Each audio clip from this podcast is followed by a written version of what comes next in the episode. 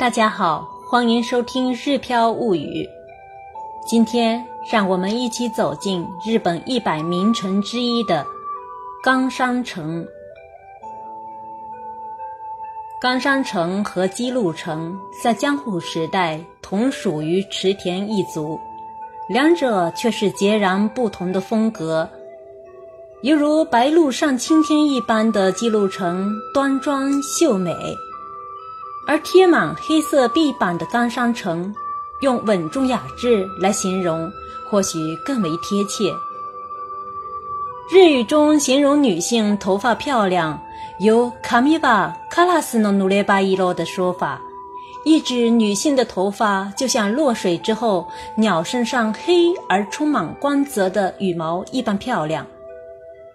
因冈山城外墙呈黑色，顶部的装饰瓦及屋脊的兽头瓦呈金色，故被称作鸟城或金鸟城。姬路城号称白鹿城。冈山城唤作鸟城，也是意欲与其在别名上形成对比吧。同样被称为鸟城，冈山城日语当中读作五鸠，而长野县的松本城读作卡拉斯鸠。若从羽翼丰满、色泽光亮的黑鸟形象来考虑的话，我觉得冈山城被称为鸟城，倒也恰如其分。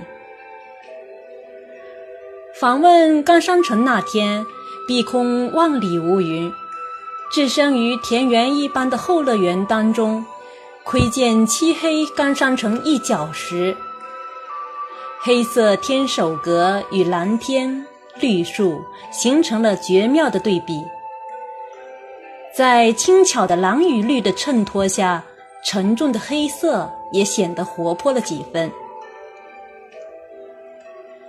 在日本的一百名城当中，黑色的城并不多，小众却能进入一百名城之列。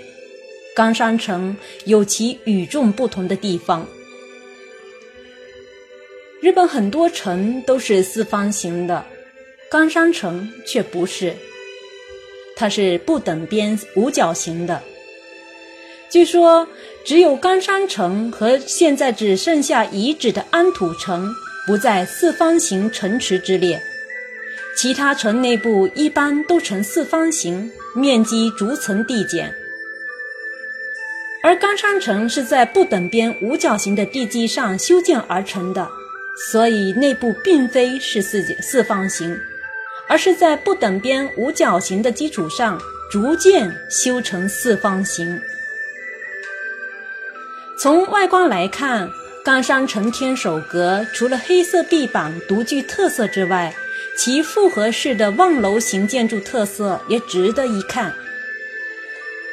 远看冈山城天守阁是一个整体建筑，但是在其西侧却有一个称为岩藏的箭楼，没有渡廊，箭楼直接附属在天守阁的建筑被称为复合式天守阁。这样的建筑风格让整座天天守阁看上去有一种稳如泰山的感觉。从南面来看，冈山城天守阁在两幢两层入母屋叠加的基础上，再加了两层望楼。鸟城别名意识里的对比对象，世界遗产姬路城天守阁也是同样的望楼型造型。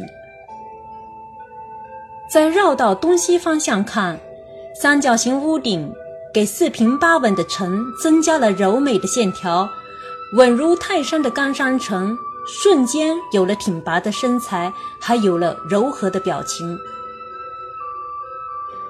漫步城内，透过不同时期建造的基石，可以看到宇多喜家、小早川家、池田家在这里留下的影子。一五九七年，由宇多喜秀家修建的这座城，在几百年间见证了三家的风云变幻。受到丰田秀吉后代的宇多喜秀家，因在一六零零年的关之原大战时，作为西军副统帅与德川家康对抗。三十四岁时被发配到了八丈岛，离岛生活清苦，他却拥有常人难以达到的高寿之福，以八十四岁高龄结束了波澜壮阔的一生。而同样受到丰臣秀吉器重。一时还被秀吉当作继承人来看待的小早川秀秋，在关之原大战时临阵叛变，东军德川家康阵营。江户幕府成立后，其因军功获封冈山城，却也成了遗臭万年的叛徒代名词。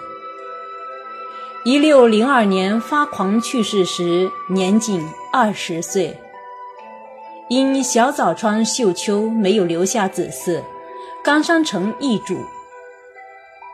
人生的变幻莫测，有时候真是令人唏嘘不已。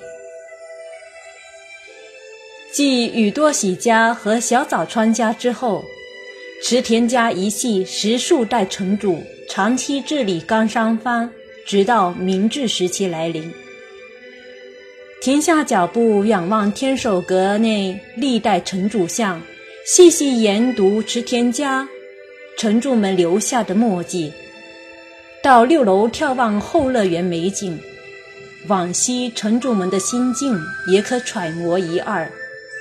他们虽贵为一方诸侯，却无法像我们今日这般自由，可以到处移动，又于这一方居城。繁忙政务之后，偷得浮生半日闲，能够放松身心的地方，或许也就只有后乐园吧。冈山城拥有四百多年历史，却不是一座冷冰冰的城堡。城内丰富多样的体验项目，不仅可以让人追忆往昔，更能感受当下冈山的魅力。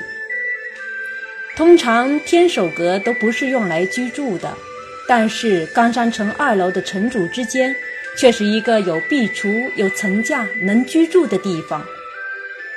在城主之间穿上传统和服，可以体验一下往昔一方诸侯和小姐们的生活。